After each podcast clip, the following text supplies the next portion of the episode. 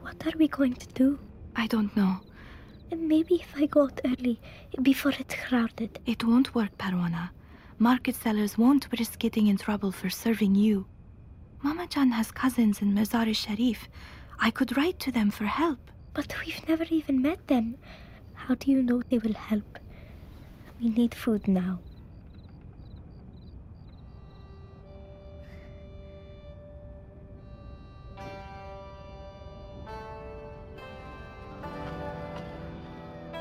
Bienvenidos una vez más a Subtextos. Este es ya el cuarto episodio de esta cuarta temporada. Esperemos que les haya estado gustando el contenido que hemos estado haciendo. El día de hoy me acompaña eh, Ricardo Villa. ¿Qué tal? ¿Qué tal a todos? Gracias. Y también nos acompaña Cintia Serralde. Hola, hola. Me gusta estar aquí con ustedes. Perfecto.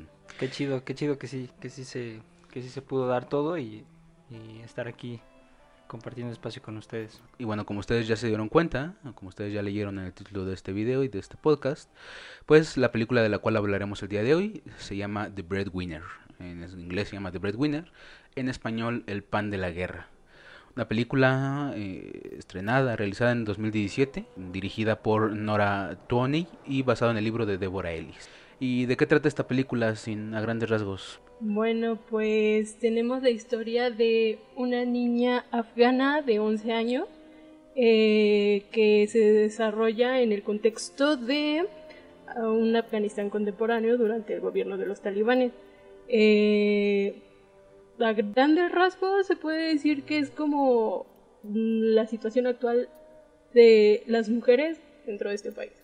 En un mundo de guerra en donde las mujeres tienen que luchar contra humillaciones, contra malos tratos debido a su género y al contexto de, de guerra, de violencia, ¿no? Exacto, exacto, sin bien. Eh, pues sí, justo es una película que eh, fue nominada a Mejor Película Animada en 2018, en los Oscars de 2018. Como dato curioso, fue la única película como extranjera que fue nominada en esa terna. Y bueno, ¿por dónde empezamos? Creo que sería importante empezar por, pues justo creo que lo que le da contexto a todo, ¿no? Que es los talibanes. Sí, me parece que, me parece que esta peli, pues, visibiliza y, comunica en buena medida, pues, la crisis eh, mundial, ¿no? Que se vive y que también es como una especie de, de, deuda humanitaria que se tiene, ¿no? Hacia toda esta parte eh, dentro del corazón de Asia donde eh, rescatan esta, esta historia, ¿no? Exacto. Justo hay una frase que, que, justo dice el papá de Parvana, de los primeros diálogos, es que las historias son lo único que queda en nuestro corazón cuando todo lo demás se ha ido. Y creo que esa, esa frase enmarca un poco como todo el proceso de la película, ¿no? porque pues justo habla de Parvana contando, a la vez que la película cuenta su historia, una, una historia, pues que es lo único que quedó, en, digo, ya haciendo un poco de, de spoilers y adelantándonos un poco, lo único que quedó de esos recuerdos que ellos tenían de Suleiman. Un poco más adelante hablaremos de ese aspecto. Pero sí, entramos de lleno con el contexto. Eh, la película se sitúa en algún momento entre 2001 y 2003. Es la época previa o como en el momento justo en el que eh, la OTAN eh, pues genera una, un ataque ¿no? a este territorio de Afganistán pues justo a partir de los sucesos del 11 de septiembre de 2001. en ese momento pues los talibanes eran el grupo religioso político militar que gobernaba Afganistán. Sin embargo, es importante entender este culto, esta, esta secta talibán, para poder entender un poco el contexto de la película. Los talibanes son un movimiento político religioso y una organización militar islamista. Ellos se crean entre Pakistán y Afganistán, que son territorios vecinos, y actualmente gobiernan, volvieron a gobernar después de casi 14 años de estar fuera del poder, volvieron a gobernar el, territorio de Afganistán. Su ideología, la ideología de los talibanes, eh, está basada en una combinación de la Sharia y el islamismo militante con eh, normas sociales y culturales de los pastunes. Los pastunes son una de las tantas eh, etnias, tribus, que conviven de alguna manera dentro del territorio afgano. Los talibanes fueron fundados por Mohammad Omar, que era un mulá. Un mulá son estas personas que son uh, estudiosas de, de, del Corán, perdón, y de, eh, de todos estos libros religiosos correspondientes al Islam. Y eh, bueno, ellos estaban, los talibanes se crean porque estaban justo en desacuerdo con que la ley islámica no se aplicaba en Afganistán. Esto después de que eh, la Unión Soviética se, se, rompe, o sea, cae la Unión Soviética y pues justo nace esta, esta, eh, estas ganas de volver a implantar la religión islámica en Afganistán. Y tiene que, pues, esto tiene que ver con que pues, esta ideología comunista no quería que se, se siguiera estableciendo la, la, la, ley islámica dentro de estos territorios. ¿No es así, Ricardo? Así es. Bueno, eh, hay que decir que uno de los fenómenos que me parece relevante que tiene que ver con, con el Islam, que hay también, como hay facciones, digamos, militares, políticas, ¿no? Eh, que están a favor, que están en contra, hay una serie también de interpretaciones de, dentro del Islam. Y entonces eh, lo curioso es aquí como a veces nosotros desde Occidente tenemos una, una, mirada como si solamente hubiera ¿no? una sola interpretación del Islam o una sola mirada de, de estos eh, grupos paramilitares o de, y, del, y del gobierno que, que, que, que desde hace mucho tiempo ha estado en, constante lucha, ¿no? Algo que, quisiera rescatar también es que eh, en Afganistán, este, desde principios del siglo XX, hubo un, cierto enfoque progresista, ¿no? Incluso eh, hubo, fue una reina, la reina Soraya, la que eh, tuvo mucho que ver en, en el impulso respecto a reformas a favor de las mujeres en Afganistán, ¿no? Era la reina, ¿no? esposa de, del rey de Amanullah Khan. Esto desde, desde, desde los 20 y posteriormente hacia, hacia finales de, del siglo XX pues se ha siempre estado en constante pugna entre ciertas facciones progresistas que buscan eh, eh, los derechos por la educación de manera igualitaria para hombres, para mujeres, en materia de salud, en materia laboral. Y esto también es relevante porque pareciera que es que, todo esto viene a, eh, en respuesta a lo que tú comentabas, Jesús, o sea, en respuesta al ataque ¿no? de que, se le adjudica al, Estado Islámico, auto, bueno, nombrada como, como un acto de terrorismo, ¿no? Sí, y, justo, justo retomando que, algo de lo que decías, es que pues justo hay, hay diferentes maneras en la que la gente de Afganistán, Pakistán y todos los estados islámicos comprenden y eh, se apropian de las leyes islámicas están desde los más pues progresistas por así decirlo los más los que la entienden pues de alguna manera un poco más liberal tal vez pero pues están las otras facciones que lo entienden y lo interpretan y lo aplican pues de maneras más radicales ¿no? y pues justo los talibanes el talibán genera esta lectura y esta apropiación del islam de, de las leyes del corán eh, pues de una manera más eh, radical, ¿no? Hay que recordar, bueno, eh, hay dos aspectos importantes para poder entender cómo se eh, traducen o cómo se apropian estas leyes, ¿no? La primera, el primer concepto importante sería la Sharia, que también se puede decir Sharia o Sharia o Charia, que es la ley islámica, ¿no? Este es el derecho islámico, es la parte que viene dentro de los libros sagrados del Islam y que no es un dogma, no es algo indiscutible, sino es un objeto de interpretaciones. Y esas interpretaciones eh, se llaman fiqh. Mm, hay un diálogo dentro de la película que uno de los talibanes dice que ellos están ahí para asegurar la buena aplicación de la Sharia talismán, de la Sharia islámica, perdón. Entonces, pues justo la Sharia es, es este texto que está eh, pues libre de interpretaciones o para interpretarse y el fiqh es el entendimiento humano de la Sharia. Este entendimiento pues eh, depende de, pues justo como lo explicaba un poquito antes, de estas facciones dentro del Islam. Y pues una de las más rudas, por así decirlo, serían las de Obandi, que son, eh, son defensores de la Sharia, pero de una manera muy, muy, muy, muy, pero muy eh, violenta, a tal grado de que pues generan todas estas legislaciones aplicables basadas en su entendimiento y, en su interpretación del el Corán y de la Sunna, que la Sunna también es otro libro sagrado para el Islam, que en la que están integrados como los evangelios, mientras el Corán es el testimonio de, eh, de Mahoma, por así decirlo, los Sunnas son como estos evangelios de los compañeros o de los discípulos de Mahoma. Entonces, pues justo a, partir de estos, dos, de estos dos libros es que se empieza a hacer este entendimiento súper radical de, eh, de las leyes divinas y se llega a este talibán, un grupo que en muchos lados de Occidente son considerados como un grupo terrorista y que eh, sus acciones pues representan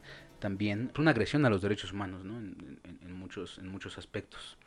Pero también algo importante es que dentro de esta historia de los talibanes es que pues es, es uno de los grupos recientes, porque se creó a finales de la década de los 20 y que en mucho estuvo uh, patrocinada, por así decirlo, por eh, los gobiernos de Occidente. En el contexto de esta Guerra Fría, eh, como comentaba hace un poco, la intención de la Unión Soviética sobre estos territorios era pues justo desaparecer estas eh, prácticas ligadas con la religión. Sin embargo, las, los poderes de Occidente pues empezaron a patrocinar a grupos extremistas para sacar al ejército, ejército soviéticos o la ocupación soviética de estos territorios. Y pues justo lo que hicieron fue alimentar y hacer crecer a, grupos extremistas como los talibanes, que después eh, esconderían o serían como los defensores de terroristas como Osama Bin Laden. Pero regresando un poco a la, a la película, ¿qué te parece si hablamos un poco de Parvana?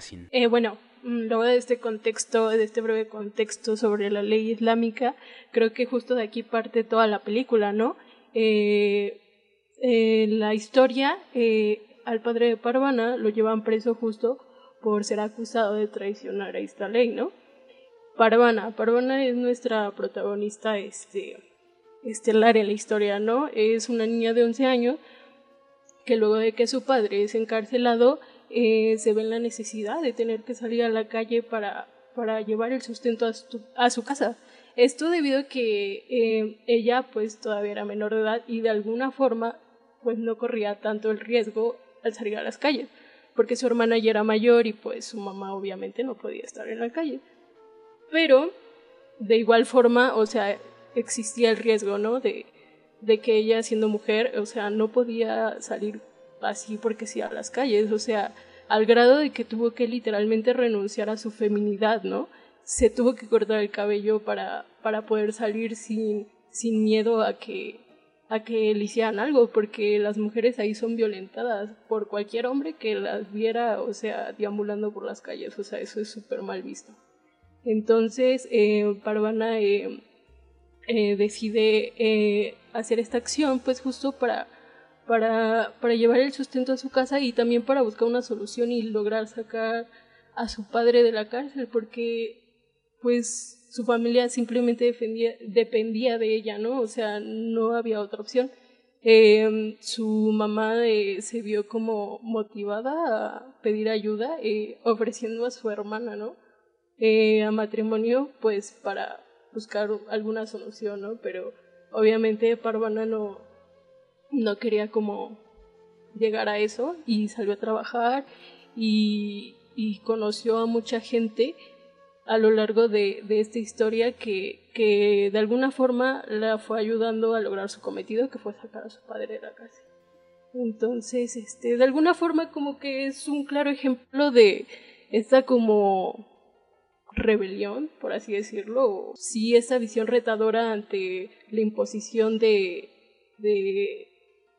que existe en Afganistán, ¿no? De, de las mujeres que hoy en día, o sea, tienen esa necesidad por, salir a las calles porque no tienen opción. Y, o sea, eso es algo que se va actualmente. O sea, las mujeres ya no, ya están como cansadas de, vivir como a expensas de, de que un, un hombre les provee todo, ¿no? O sea, ya está como esta necesidad, ¿no? De, querer salir de los como calladas bajo las faldas de, de, los hombres. Entonces, creo que es muy interesante el mensaje que, que transmite el personaje principal, ¿no? Sí, es bastante interesante y también creo que, eh, pues, justo, bueno, creo que todos los personajes tienen algo de lo que podemos rescatar, ¿no?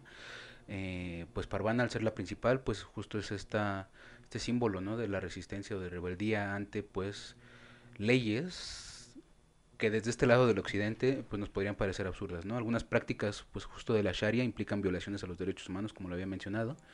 Eh, algunos pueden incluso considerarse crímenes de lesa humanidad o de crímenes de guerra porque pues justo una parte importante de que también que también lo vemos en la película es eh, pues justo este ambiente combativo del talibán y está basado en algo que se llama el yihad el yihad eh, en pos ¿no? de justificar como esta violencia no solamente contra eh, el enemigo ¿no? sino contra cualquiera que se oponga a la que se oponga a la ley islámica pues está este concepto que pareciera sagrado para ellos no el concepto del yihad es un concepto islámico que en pocas palabras, bueno, representa una obligación religiosa de los musulmanes para eh, con la guerra. En esta jurisprudencia islámica, que ya les había comentado que es el fiqh, el yihad tiene un significado totalmente militar.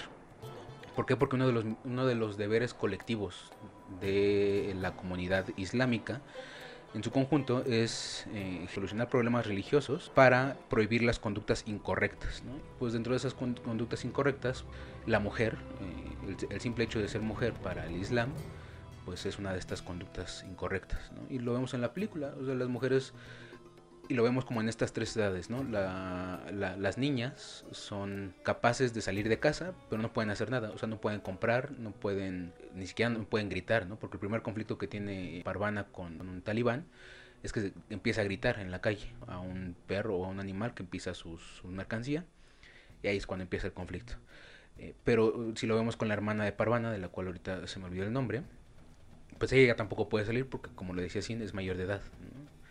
Y las mujeres casadas solamente pueden salir acompañadas y con esta cosa llamada burka. Entonces, pues justo todas estas legislaciones son parte de esta yihad porque son eh, interpretaciones del Islam para eh, prohibir conductas incorrectas dentro de, dentro de la cultura islámica, vaya. Y eh, existen dos tipos de lucha dentro del yihad, que es la lucha interna de un creyente para subsistir el resto de su vida en la fe musulmana, como sea posible, y eh, la lucha para constituir una buena sociedad musulmana.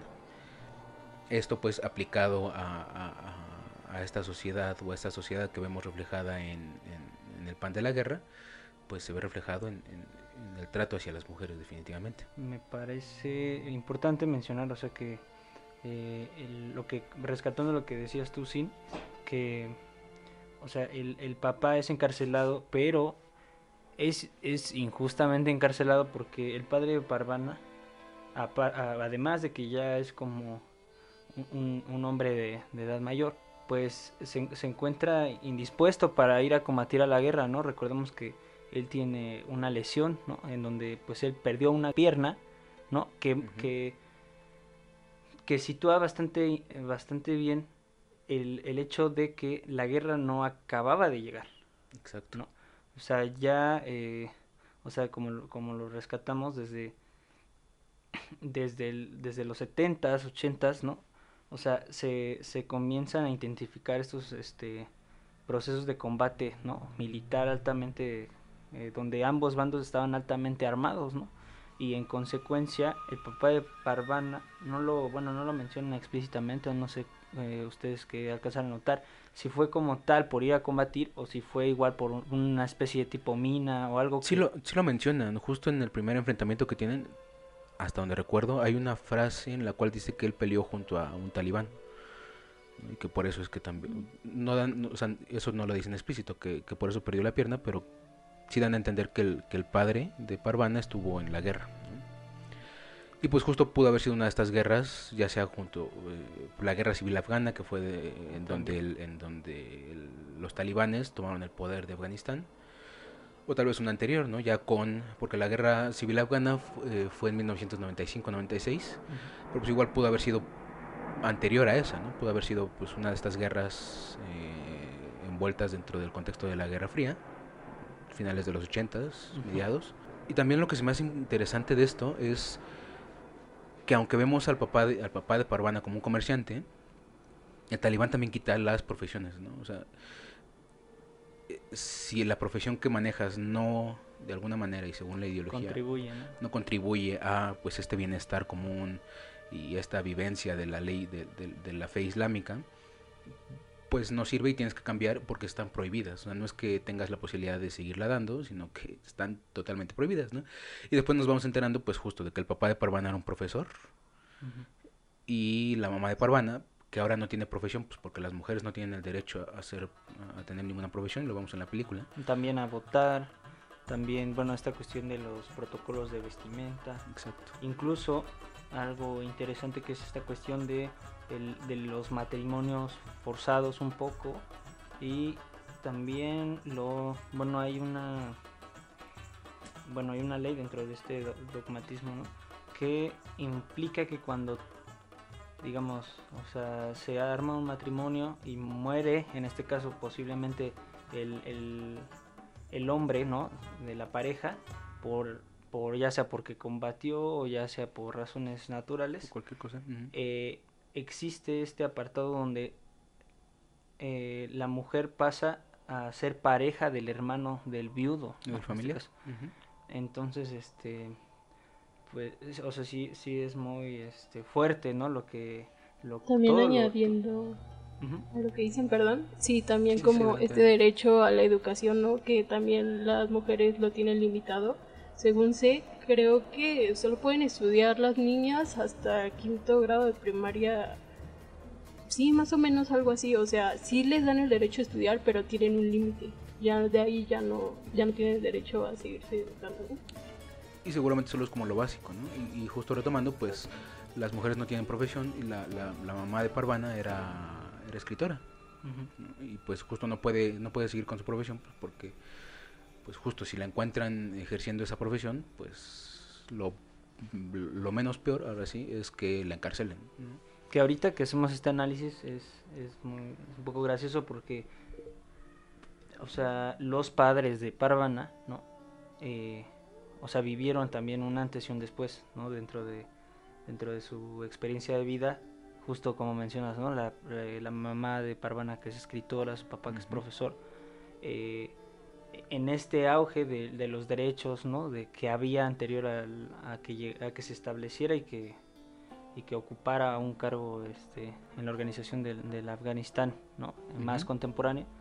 Eh, pues, eh, bueno, yo, yo podría mencionar que eh, justo a partir de, de 1976, cuando la Unión Soviética ejerce, este, pues interviene ¿no? en, el, en Afganistán, es que eh, comienzan en, en, esta, en este enfoque progresista a, a construir incluso más colegios, más colegios de, de mujeres, más colegios este, para niños, incluso crean una, este, eh, una nueva universidad. Sí, justo estas imágenes en, en Facebook y en redes sociales están muchas estas imágenes comparando el, el Afganistán de ahora y el Afganistán de antes, ¿no? El Afganistán de ahora se parecía mucho al occidental, aunque pues justo estaba patrocinado o estaba como bajo la ideología comunista, ¿no? Eh, eh, porque pues eh, como lo mencionaba un poco antes y haciendo como hincapié, pues es son los poderes o los estados occidentales quienes buscan y quienes empiezan a perpetuar el poder o que estos grupos extremistas empiecen a crecer, ¿no? Entonces, eh, pues sí, o sea, justo estas, estas fotos en donde podemos ver a mujeres afganas con faldas, con colores brillantes, con este, Maquilladas con maquilladas, claro. sin la burka, eh, pues, eh, pues justo son de esta época, finales de los 80, principios de los 90, en las cuales, pues, eh, aunque tal vez, ¿no? La Unión Soviética ya había caído en el 89, pues seguían muchas de sus, de sus, de las, del legado, vaya, que dejó el- la ocupación soviética dentro de estos territorios, ¿no? Incluso tenía mucha presencia, o sea, el, Partido Comunista tenía un, un enfoque marxista, ¿no? O sea, en esta cuestión de lo laboral, ¿no? De lo educativo, de que había que prepararse como este proyecto que estaba surgiendo, ¿no?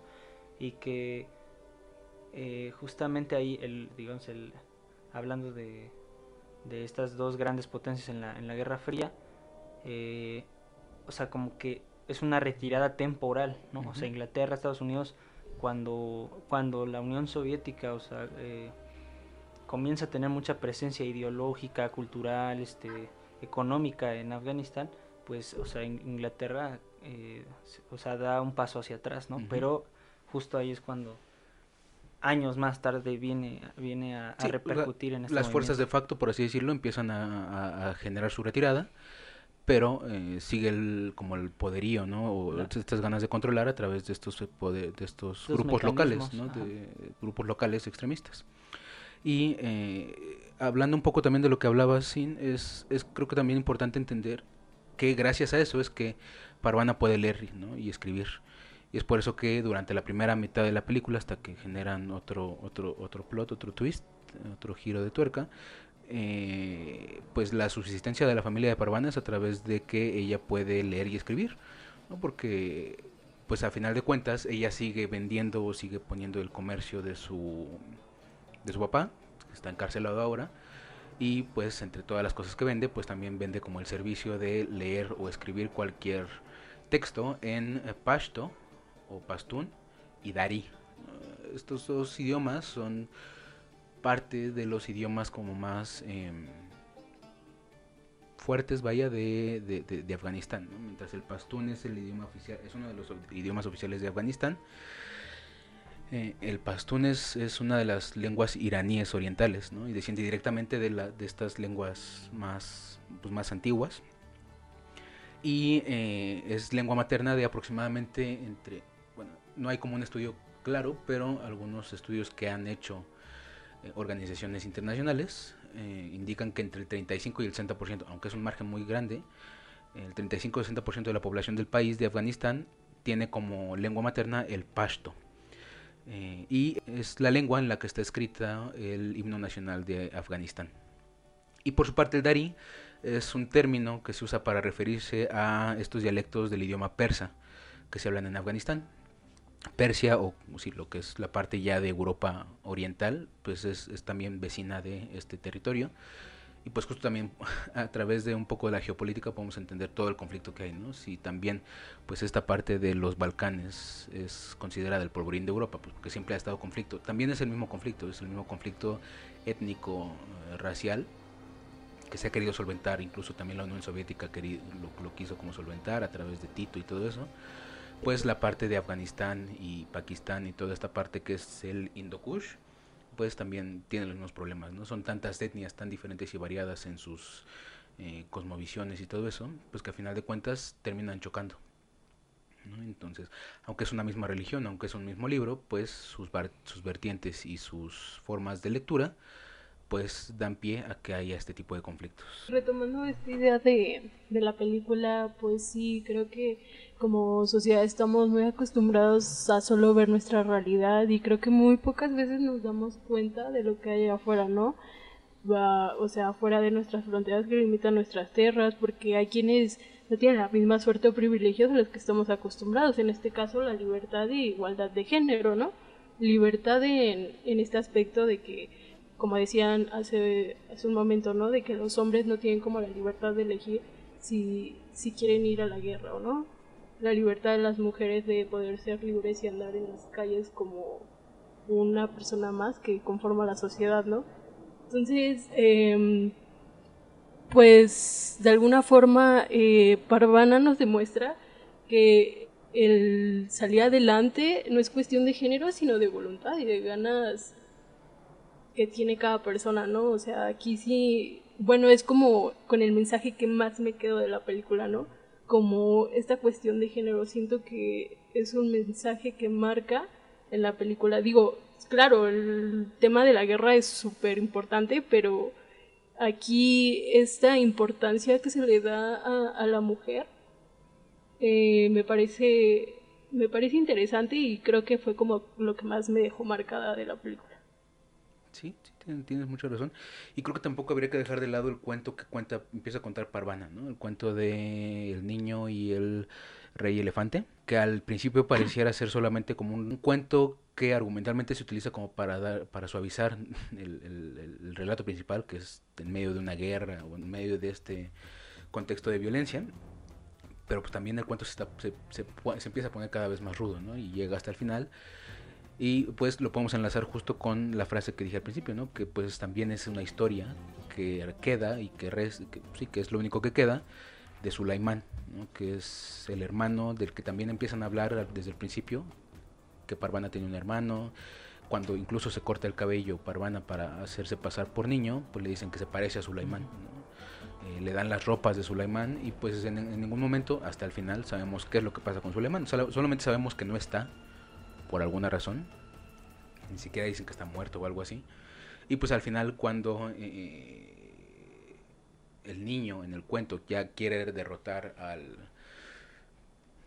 al rey elefante, creo que también es importante esta parte, ¿no? Porque al final de cuentas él se está anunciando y él se está...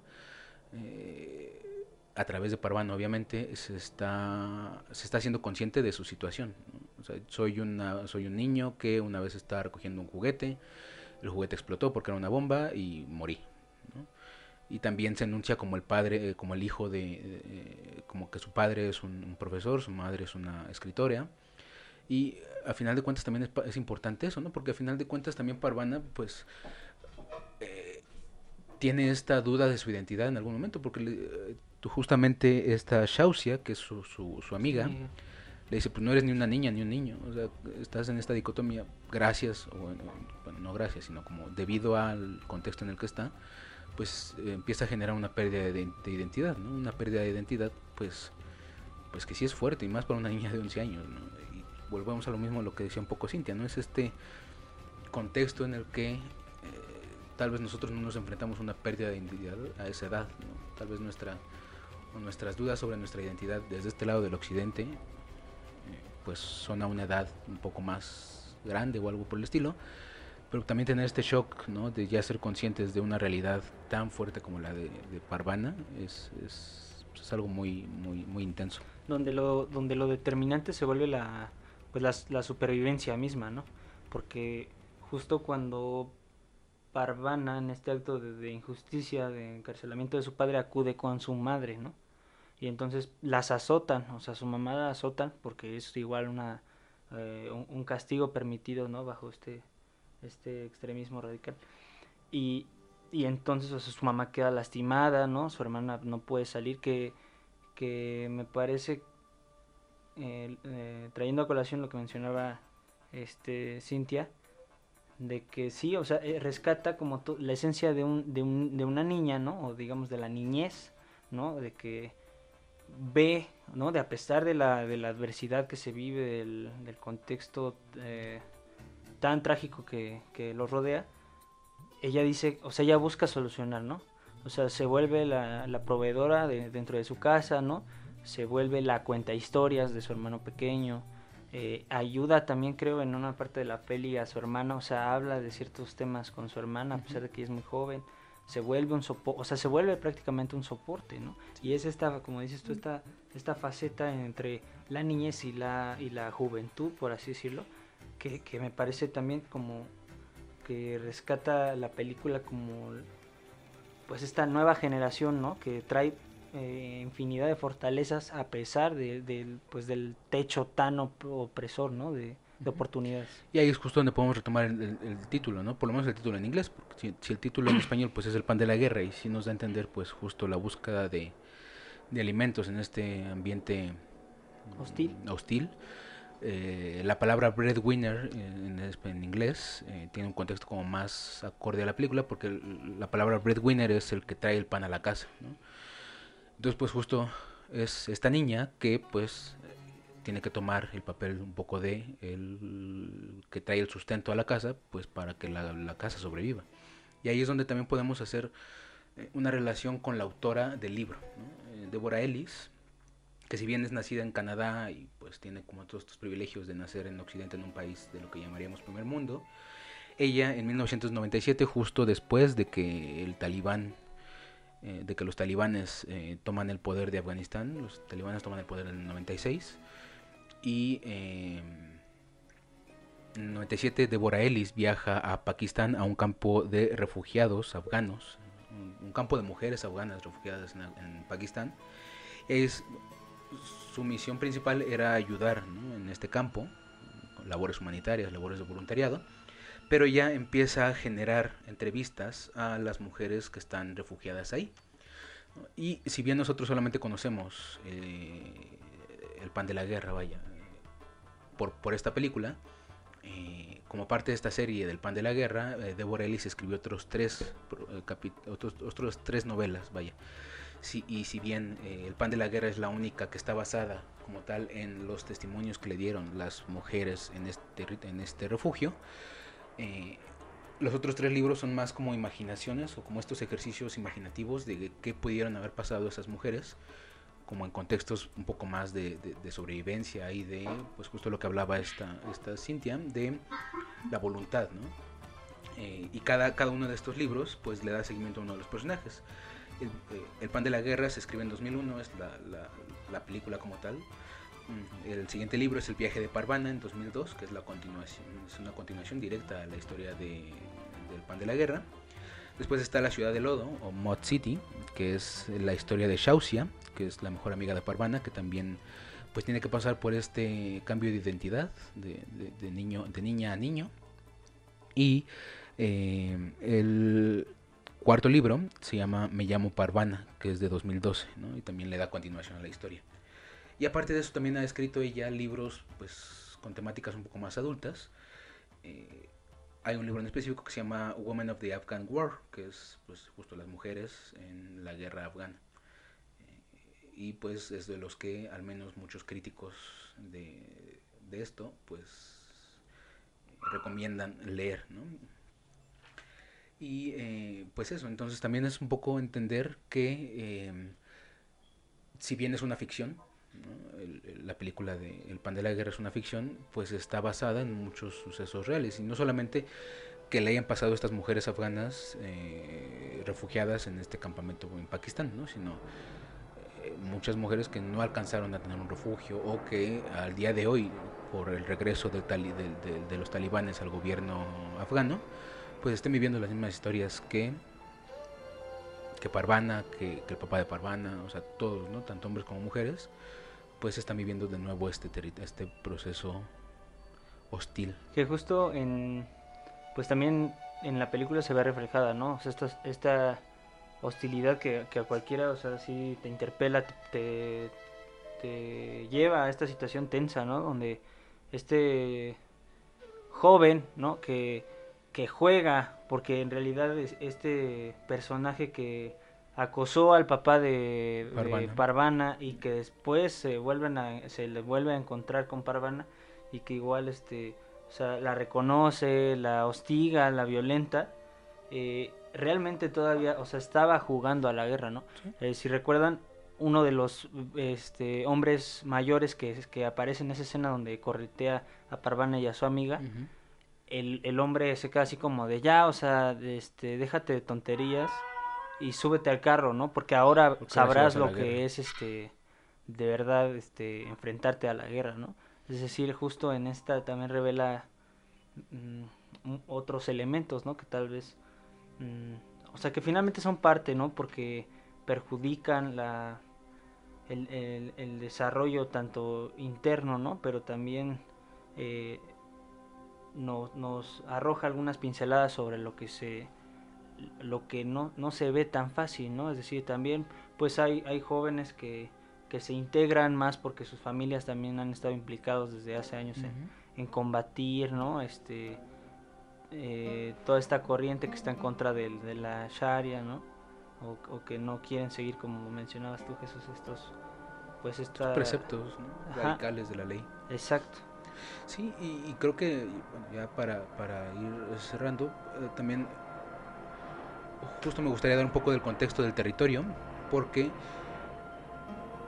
si bien todos los personajes, al menos los personajes que nosotros podríamos tomar como positivos, tratan de escapar de este contexto, no tratan de escapar porque no estén orgullosos de su tierra. O sea, al final de cuentas creo que también es algo importante que ellos, tanto el papá de, Parvana, la misma Parvana, los papás, la familia de ellos, están orgullosos de, del lugar en el que nacieron, ¿no? Y justo hay una frase que es la que empieza y cierra la película, que se repite, que habla sobre el Indokush, ¿no? Este Indokush pues es este territorio que es una cordillera, es, la parte más occidental de la, de la cordillera de los Himalayas, la misma cordillera donde está el Everest y el K2 y todo eso, que es el pico más alto del mundo, es la parte más occidental, la parte más pegada hacia, por así decirlo, Europa o África, y eh, esta cordillera mide más de 800 kilómetros eh, y eh, marca el nacimiento también del río Kabul, ¿no? que Kabul es la, capital, de Afganistán y es donde también se desarrolla la historia de, de Parvana, ¿no? del pan de la guerra. Y esto viene de la mano, pues porque justo al entender un poco el contexto, entendemos un poco más como el significado de estas palabras que dice el papá de Parvana, que es bordeamos imperios en guerra, una tierra partida por las montañas Indikush, quemada por los ojos de los desiertos del norte, tierra negra de escombros contra picos de hielo. Somos Ariana, la tierra de los nobles. Y pues las, las últimas palabras que se oyen en la película son alza tus palabras, no tu voz. La lluvia hace crecer las flores, no el trueno. Y pues retomando un poco de las últimas palabras, Auriana o Ariana es la forma en la que se le conocía a este territorio antes de que pues, se conociera como Afganistán y todo eso. Eh, Ariana era este nombre utilizado por eh, los autores griegos y romanos. Por ahí Plinio el Viejo utilizó la palabra Ariana. Eh, Eratóstenes usó la palabra Ariana para referirse a este territorio. Pues justo porque como tal, tal y como lo dice la frase, era Ariana significa tierra de nobles.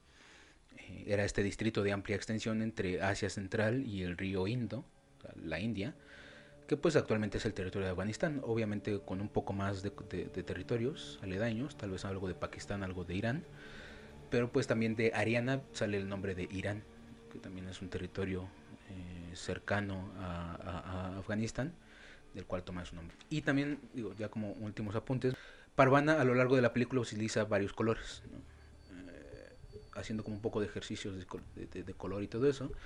Al principio utiliza el color verde en sus mascadas, ¿no? El, color verde pues puede que signifique como este miedo frente a la situación, porque pues justo es el momento en el que eh, encarcelan a su papá, en el que sufre como la violencia con su mamá y todo esto. Pero después utiliza el color rojo, que ya es cuando ella empieza a tomar el poder, el, papel de eh, de la que trae el sustento a la casa y todo eso.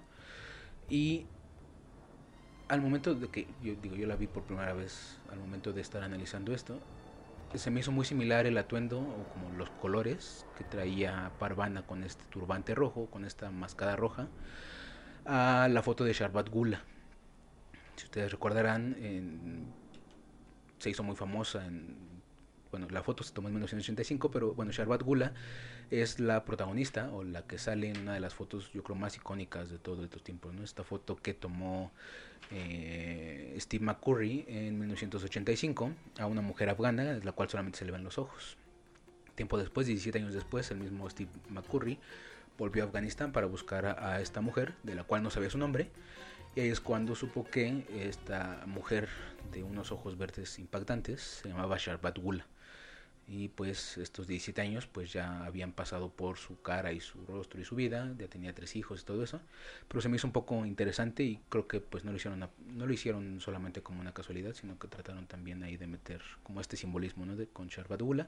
Y pues al final de al final de la historia o durante la segunda mitad de la historia, Parvana utiliza el color blanco, ¿no? con el gorrito de de Sulaiman, porque quiere decir la esperanza, ¿no? En ese momento pues justo Parvana tiene la esperanza de, encontrar a su papá, tiene la esperanza de salir de Kabul y todo esto, entonces creo que manejan bien estos colores. Y hablando de colores, pues esta diferencia entre los colores, entre la realidad, la realidad de la película y eh, el cuento de, de, Parvana, ¿no? Que son, que sí, creo, coincido contigo que eh, los colores evidentemente son muy significativos, incluso relaciono este último color de la esperanza con otro personaje importante dentro de la película, que es este hombre que acude a, ella a que le haga una lectura de una carta y, pues que desafortunadamente él recibe malas noticias ¿no? de, de Parvana, porque ella interpreta lo que ve en la carta, eh, que son unos familiares de este, de este hombre que, se, que acude a ella en este afán de, de ver qué ha pasado. Y entonces eh, justo ahí como que, bueno, me parece porque el personaje también porta, ¿no? Una serie de, de, atuendos y todo que dan, que dan coherencia a lo que tú mencionabas, ¿no? De, este color blanco, que, que primero él se, se, queda en shock, ¿no? Cuando oye la nota y, y se va, de hecho ni este ni, ni, le paga, ni le paga ¿no? Por, por esa lectura, pero posteriormente se le encuentra, ¿no? Y se crea este vínculo que de hecho es eh, el, el, vínculo que lleva a, a, Parvana a tener una oportunidad de, de, volver a encontrarse, ya no digamos de no sabía ella si iba a ser posible sacarlo de prisión, pero de, de, saber algo. Y que este hombre termina salvando al papá de Parvana, de alguna manera, porque pues justo en este, en este ámbito de la guerra o que tiene la guerra ya frente a ellos, pues la cárcel donde está el papá de Parvana empieza a prepararse pues para eso, ¿no? Entonces todos los prisioneros que estaban ahí pues de alguna manera se enlistan. Pues, se enlistan forzosamente a la guerra, los empiezan a sacar a camiones, ¿no? Al frente. Ahí es cuando ya podemos ver los aviones militares y todo esto. Y pues este hombre que también pues le empieza a enseñar a escribir a, Parvana le empieza a enseñar a escribir a este hombre, pues salva al papá de, de ella pues también es parte de esta esperanza, ¿no? Creo que, creo que es, es, con lo que nos quedaríamos, eh, con la idea de siente un poco, ¿no? Que la voluntad es lo que puede que eh, genere como este cambio.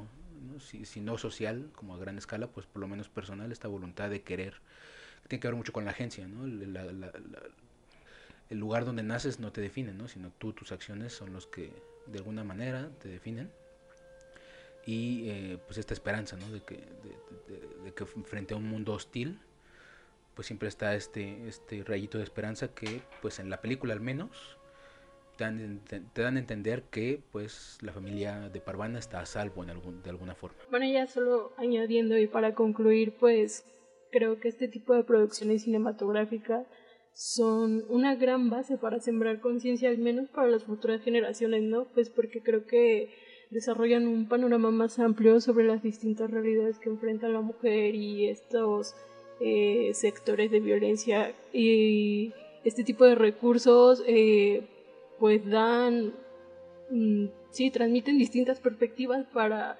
distintos públicos y que se genere un criterio más amplio para que poco a poco de alguna forma va desapareciendo como eh, sí estas mentes cerradas que siguen reproduciendo estas dictaduras y un poco de esta cultura que a veces eh, atenta contra los derechos humanos, ¿no? Eh, yo rescataría igual un sentido eh, positivo, ¿no? De esta, o sea, de, esta fuerza como familiar, ¿no? De, no renunciar y también entiendo lo, lo que comentabas, que pues en parte este significado que tiene para ti el, el, el no abandonarte, ¿no? Por algo que, que no es culpa tuya también en muchos sentidos, ¿no? Que situaciones, este políticas y una cuestión de intereses eh, que, que, divide a tu pueblo, pues no, no se vuelve algo determina, determinante, ¿no? En muchos sentidos. Y que, que algo muy, algo muy precioso, ¿no? De, de, de, toda esta complejidad, me parece que siempre o sea, con, con, con la llegada de, de, niños, con la llegada de nuevas, del crecimiento de nuevas familias, pues siempre hay esta, esta posibilidad de pensar que se puede, se puede crear otra, otra manera de vida, ¿no? Sí, sí, sí. Y pues bueno, con esto concluimos este capítulo dedicado a The Breadwinner, el pan de la guerra. Eh, pues como siempre hacemos la recomendación de que vean esta película. Esta película está en las plataformas, está en Netflix, ahí la pueden eh, revisar y pues, estamos seguros de que pues no tiene no tiene ningún pierde. Eh, no tiene ningún desperdicio el darle, si ya la vieron, pues darle una revisada con un poco de lo que hablamos, ya entendiendo un poco más el contexto de este Afganistán de principios del siglo XXI, para poder entender un poco más a fondo lo que es eh, la historia de Parvana y su familia. Pues bueno, eh, no olviden seguirnos en nuestras redes sociales, recuerden que estamos en Instagram y en Facebook como Subtextos Podcast. Ahí pueden seguirnos, pueden estar al tanto de los capítulos que estarán que estaremos subiendo. Mándenos sus comentarios, ¿no? También, ¿qué, ¿qué, les parece? ¿Qué no les pareció? ¿Cómo, ¿Cómo es que ustedes interpretan, ¿no? Esta apuesta este, cinematográfica. Exacto, si quieren que discutamos de alguna película, pues también pueden ponerla ahí. Pero pues también haremos lo posible por, eh, si ustedes tienen alguna propuesta que, que, que, que, sume a este proyecto, pues la, la tomaremos en cuenta. También eh, recuerden que pueden escucharnos solamente, no solamente en YouTube, sino en iTunes, y en Amazon estamos ahí como eh, igual, subtextos podcast. Eh, en estas plataformas hay más capítulos de los que están en YouTube, pues porque YouTube, debido a cuestiones pues de sus leyes y todo eso, pues hay capítulos que nos ha bajado. Más que nada por música y por estas cuestiones de derechos. Pero pues en estas plataformas de audio pueden escuchar todos los capítulos sin ningún problema. Eh, y pues eso, recuerden que estaremos sacando estos programas cada 15 días, habrá programas especiales que tal vez estén saliendo entre estos capítulos. Y pues nada, sigan al pendiente, gracias por escucharnos. Y pues dependiendo de a qué momento estén escuchando esto, les deseo buenos días, buenas tardes o buenas noches.